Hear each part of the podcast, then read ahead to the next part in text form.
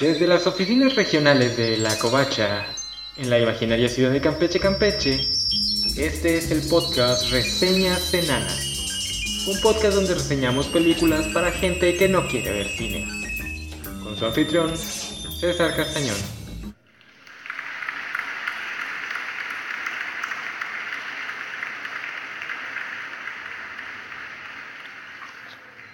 Quien haya tenido que caminar por las calles de noche en una ciudad desierta, o quien haya tenido que hacer largos viajes de carretera que incluyan tramos nocturnos, entenderá lo que voy a decir a continuación.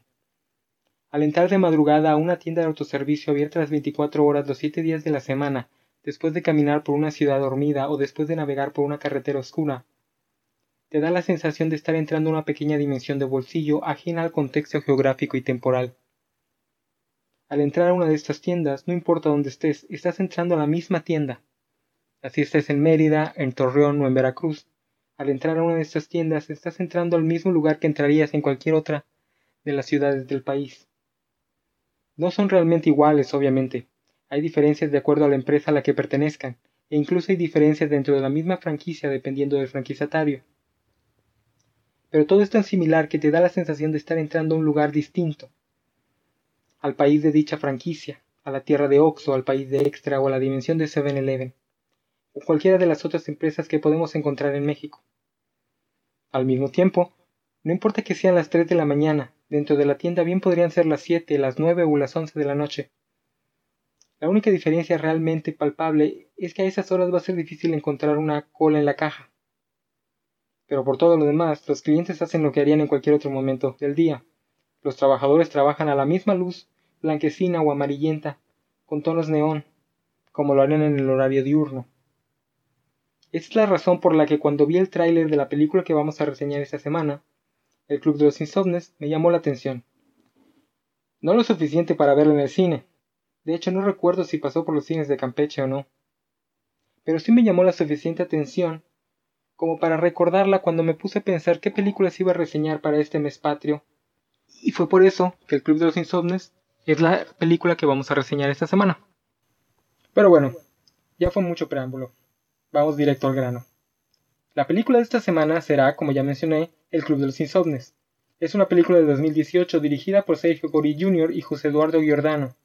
Es una producción de Corazón Films que al momento de esta grabación aún pueden encontrar en la plataforma Netflix, que fue donde la vi. La reseña. La historia gira alrededor de tres personajes, Santiago, que vendría siendo el personaje principal, interpretado por Leonardo Ortiz Gris, es un muchachón como de treinta y tantos que sufre de insomnio. Estela, quien es interpretada por Alejandra Ambrosi, una muchachona de treinta y pico que está pasando por serios problemas de materia de relaciones amorosas. Y por último, pero no menos importante, Dani, interpretada por Cassandra Sanguerotti, quien atiende una tienda de conveniencia abierta las 24 horas durante el turno nocturno. Todas las noches Santiago sufre la misma pesadilla, en la que se encuentra en un estacionamiento vacío donde hay un enorme cubo de luz que lo llama a cruzarlo. Pero cada que intenta hacerlo, la pesadilla se termina y él se despierta sin poder volver a dormir. Durante la cinta vemos, vamos a ver varias versiones del mismo sueño. A veces lo persigue un carro, a veces está perdido en el estacionamiento. En una de ellas vemos que el piso del estacionamiento está lleno de zapatos y tenis. Pero el punto es que la pesadilla ocurre diariamente y a diario Santiago, Santiago se despierta y ya no se puede volver a dormir por lo que se levanta y sale de su departamento para vagabundear por la ciudad hasta llegar a una tienda abierta durante la madrugada, la tienda que atiende Dani. Por su parte, Estela está sufriendo porque parece estar embarazada y el padre ha dejado de responderle los mensajes. Estela es una veterinaria o trabaja en una veterinaria y actualmente está cuidando una perrita a punto de tener sus cachorros, lo que la hace pensar aún más en su situación. Una noche, y por culpa del estrés que está sufriendo, rompe sin querer las últimas Coca-Colas de su refri, bueno, un refresco genérico de botella transparente verdosa y líquido negro. Y a pesar de ser bastante tarde, decide salir a comprar más y va justo a la tienda donde ya están Dani y Santiago. La tienda es un mini stop, que es una pequeña cadena de tiendas de conveniencia que existe en la vida real, o por lo menos existe en el DF. Y ese será nuestro escenario principal, aunque en los casos de Santiago y Estela también los veremos en sus trabajos y vidas privadas. La tienda será el eje en el que gire esta historia y el lugar en el que los tres se conozcan además de ser obviamente el lugar de trabajo de Danny, quien es el único personaje que no veremos fuera de la tienda.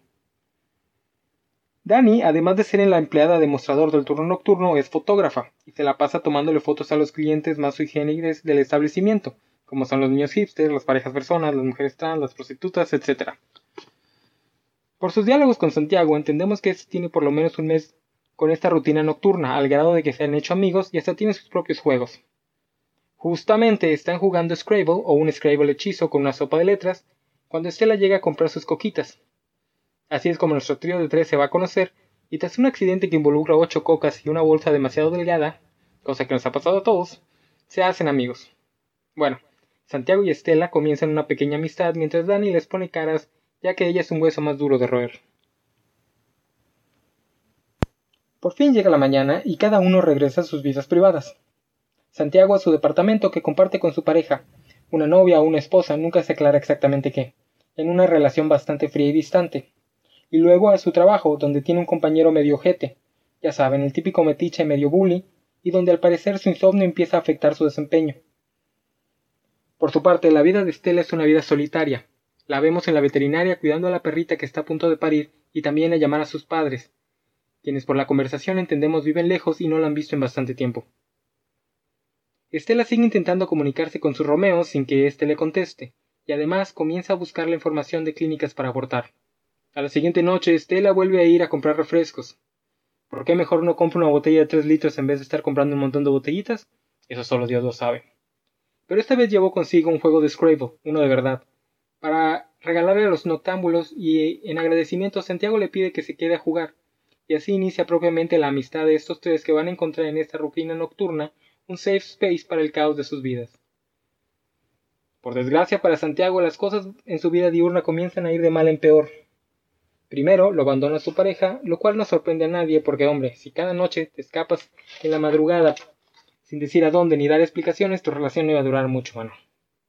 Pero se pone aún peor cuando sus jefes lo obligan a tomar unas vacaciones y arreglar sus problemas personales antes de que estos afecten de forma definitiva su trabajo. Así, su rutina nocturna se convierte en su nueva terapia psicológica, ya que tanto Dani como Estela le dan consejos y apoyo. Por su parte, Estela decide robarse a uno de los cachorros recién nacidos diciéndole a sus dueños que murió. Ah, pero el karma se lo va a cobrar porque esa noche después, mientras están en el mini-stop, llega una pareja. Un hombre maduro y su esposa y... chan chan chan. Resulta que es la persona a la que Estela ha estado intentando llamar. Es el que la embarazó. Por la discusión entendemos que Estela sabía que era un hombre casado y que lo que realmente la sorprende es que el tipo la niega por completo. Finge no conocerla en lo absoluto. Por suerte para Estela, este duro golpe es amortiguado porque ahora tiene a Santiago y a Dani para protegerla. Y aunque Dani se ha mostrado cínica y burlona con Estela hasta este punto de la cinta, demuestra que tiene un buen corazón al hacerla de Cupido e intentar rejuntar a estos dos corazones rotos. Así es, nuestros protagonistas llegan a un nivel de intimidad mayor y lo último que vemos a estos tres hacer juntos es celebrar el cumpleaños de Dani, todo en su club nocturno en la tienda. La misma noche del cumpleaños de Dani, Estela le pide a Santiago que la acompañe al otro día a la clínica a abortar. A lo que Santiago acepta y deciden que en la mañana se pondrán de acuerdo de dónde y a qué hora se verán. Ah, pero las desgracias aún no terminan para este par. A la siguiente mañana, Santiago en su trabajo por fin pierde los estribos con el compañero Bully e inicia una pelea. Una pelea que no solo pierde, sino que causa que lo despidan y que también le rompan el celular. Por lo que olvida comunicarse con Estela y cuando por fin lo intenta ya llegado a su departamento, ya no puede localizarla. Santiago, completamente combujido y con cara de zombie por no dormir y por todos los problemas que ha tenido, decide ir más temprano al ministop para esperar ahí a Dani y con suerte también a Estela. Pero Dani nunca va a llegar. El empleado del turno vespertino está entrenando un nuevo encargado de noche y le informa que la empresa descubrió su pequeño club nocturno y despidió a Dani.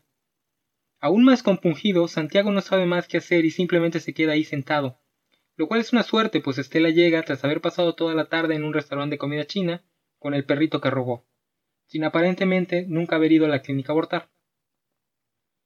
Ya en la tienda, junto a Santiago, descubren en el refri de las cocas una foto. Es un autorretrato que Dani se tomó el día de su cumpleaños, y detrás de él dejó una nota que dice ya vayan a dormir juntos. Cosa que hacen, se van a casa de Estela a dormir juntos. Simplemente a dormir juntos. Santiago se vuelve a soñar en el estacionamiento frente al cubo de luz, pero esta vez logra cruzarlo, y en su rostro por fin vemos que encuentra la paz. La película acaba con una secuencia de créditos finales en que vemos a alguien, no sabemos quién, pero se intuye que es Danny, armando un scrapbook, donde guarda las fotos que la vimos tomar durante la cinta. Es un fotolibro llamado Criaturas de la Noche, con los clientes que pasaron durante su turno y que ella analogó con personajes sobrenaturales, hombres lobo, momias, vampiros, el diablo. Todo mientras escuchamos la música del grupo Jumbo, la canción Fotografía, que termina con un tono coqueto y ad hoc al tono de la cinta. La opinión. Recuerdo haber visto el tráiler en el cine y recuerdo que me llamó bastante la atención, por el hecho de estar ubicada en una tienda de conveniencia tipo Oxxo. Por eso que ya comenté al principio, visitar estas tiendas en horarios de madrugada es una experiencia urbana sui generis, y aunque la película no trata de eso, la locación es una mera excusa para los otros temas de la historia, sí parte de esta idea, la tienda abierta a altas horas de la noche como un espacio neutral en el que nuestros protagonistas, todos perdidos en los dramas de sus propias vidas, se unen para encontrar un momento de paz y poder rehacerlas. Checando la filmografía de los directores, Giordano y Goiri Jr., ninguno es propiamente un novato, tienen amplia trayectoria como guionistas, actores y diversos puestos en la producción fílmica. Pero solo este es para ambos su primer largometraje, aunque ambos tienen cortometrajes en su resumen. Y la verdad creo que se lucieron bastante. No es una película para echar cohetes, no es una magnificencia fílmica, pero es una película que intenta hacer algo y lo hace bien.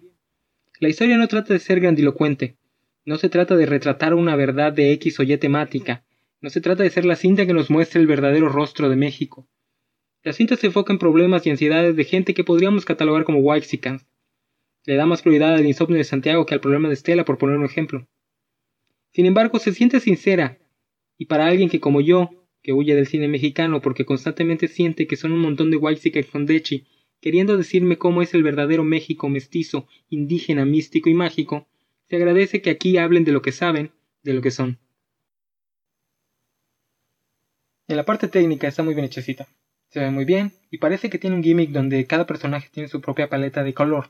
Santiago tiene los grises fríos, Estela los cafés mamey cálidos y Dani el blanco neón de la tienda que al final va a servir como punto de contacto entre los tres. Tiene pequeños detalles como al inicio de la primera escena con Estela donde si tenemos vista de águila podremos ver el rostro del amante y reconocerlo cuando entre en la tienda, mucho más adelante en la historia. Hablando de los tres personajes, creo que es obvio que esta historia es toda una alegoría a la psique. Aunque Santiago es el protagonista, es el que tiene más tiempo en pantalla y sus problemas son los que mueven el plot, los tres personajes funcionan como el clásico triunvirato ello, yo y super yo. Esther es extremadamente sumisa al inicio de la historia, Dani es lo opuesto, es una criatura de impulso puro, y Santiago está entre las dos. Está siguiendo sus impulsos y negándose a seguir consejos, pero al mismo tiempo es víctima de lo que pasa a su alrededor sin poder o querer hacer nada al respecto. Con la interacción de los tres en el ministop, todos aprenden a encontrar el balance y a encontrar en los otros la compañía que tanto les hace falta, especialmente Estela y Santiago. Tanto Estela como Santiago inician la película en relaciones que ya han acabado, pero ninguno acepta dejar atrás. Es muy obvio desde, el primer, desde la primera interacción que vemos entre Santiago y su pareja, que por cierto se llama Andrea, que ya no tienen, no digamos amor, ya no tienen ni el más mínimo calor humano. Son dos desconocidos que aún viven juntos porque no han aceptado que lo suyo ya terminó. Por su parte, Estela está en una relación unidireccional con un hombre mayor que tuvo un amorío con ella a espaldas de su esposa y a sabiendas de Cela, pero que ya la ha desechado y no tiene el más mínimo interés de hacerse responsable del daño que pudo causar. Al final es a través de la tienda de conveniencia y de Danny que ambos se encuentran y se rejuntan para dormir tranquilamente. Y hablando de Danny, es el personaje que vemos menos, pero eso no significa que no tenga personalidad. La diferencia de los otros dos requiere menos tiempo en pantalla porque ella es más abierta, más directa, dice lo que siente y hace lo que piensa. Y también tiene un mini arco. Al inicio de la historia, Santiago se burla de que siempre que llega a la tienda, ella está viendo el mismo folleto sobre una escuela de fotografía.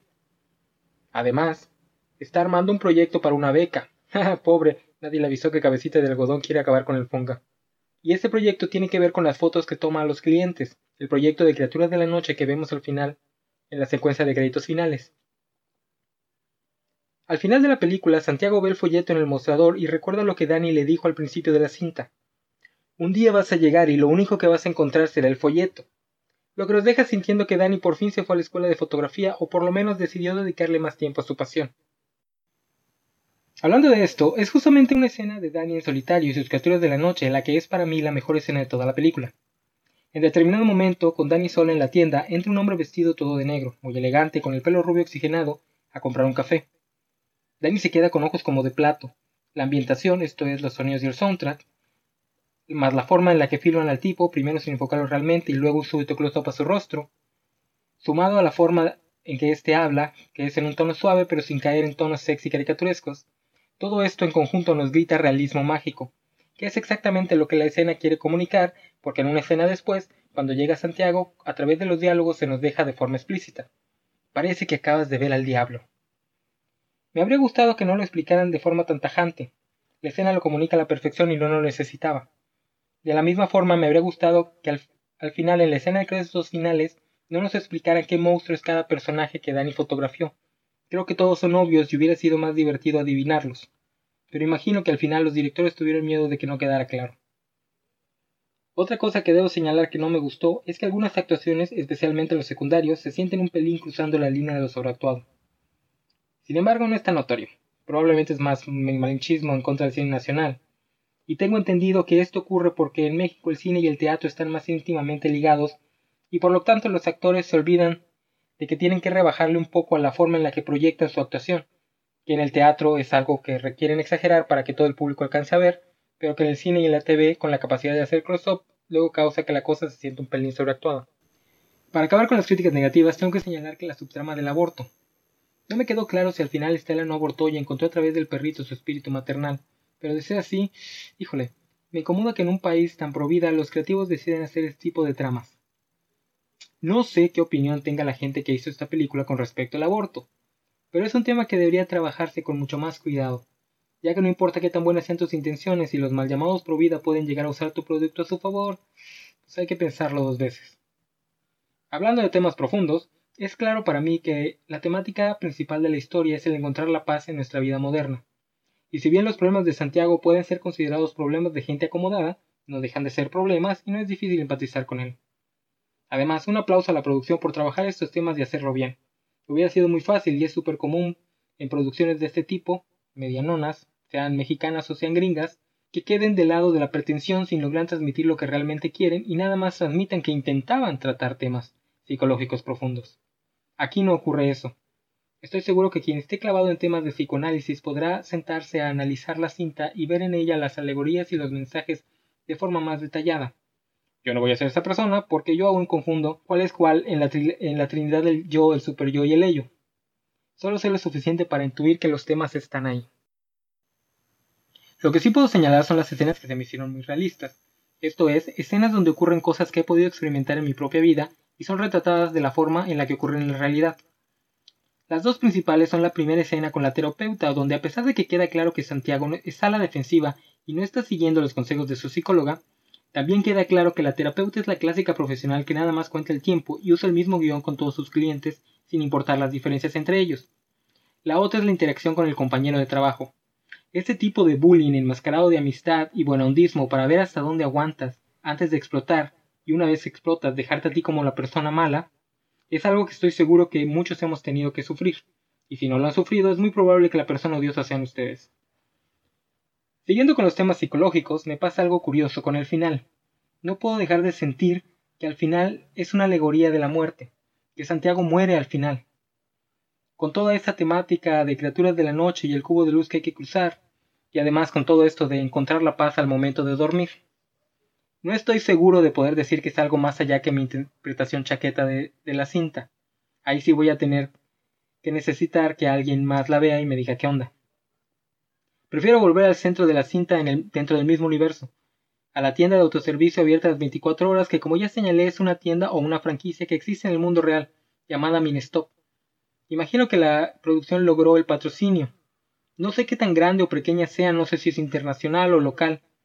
En la investigación que hice no me salió mucha información, salvo un artículo que dice que se unieron con Círculo K, por lo menos en varias gasolineras del centro del país.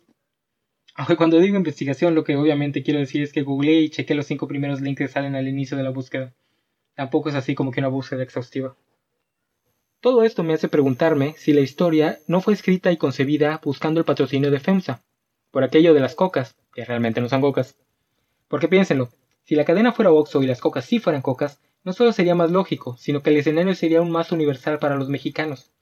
Oxxo es casi un monopolio en el país, con 70% del mercado, su competencia más cercana, el 7-Eleven y el Extra, apenas si tienen un 11.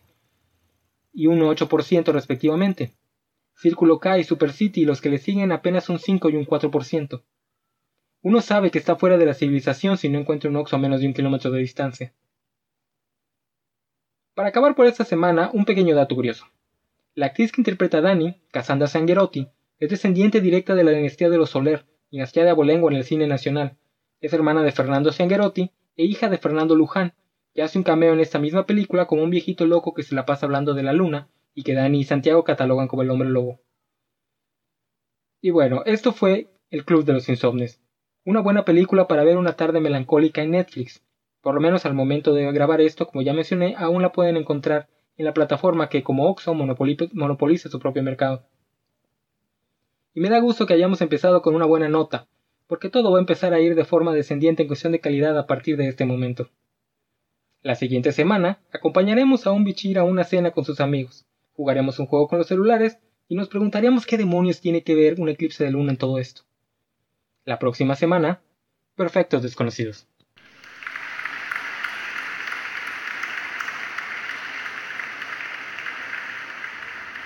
Esta fue una producción de La Covacha, una página dedicada a los cómics, los videojuegos, las novelas, las películas y todo lo relacionado con la cultura geek. Pueden encontrarnos en lacovacha.mx.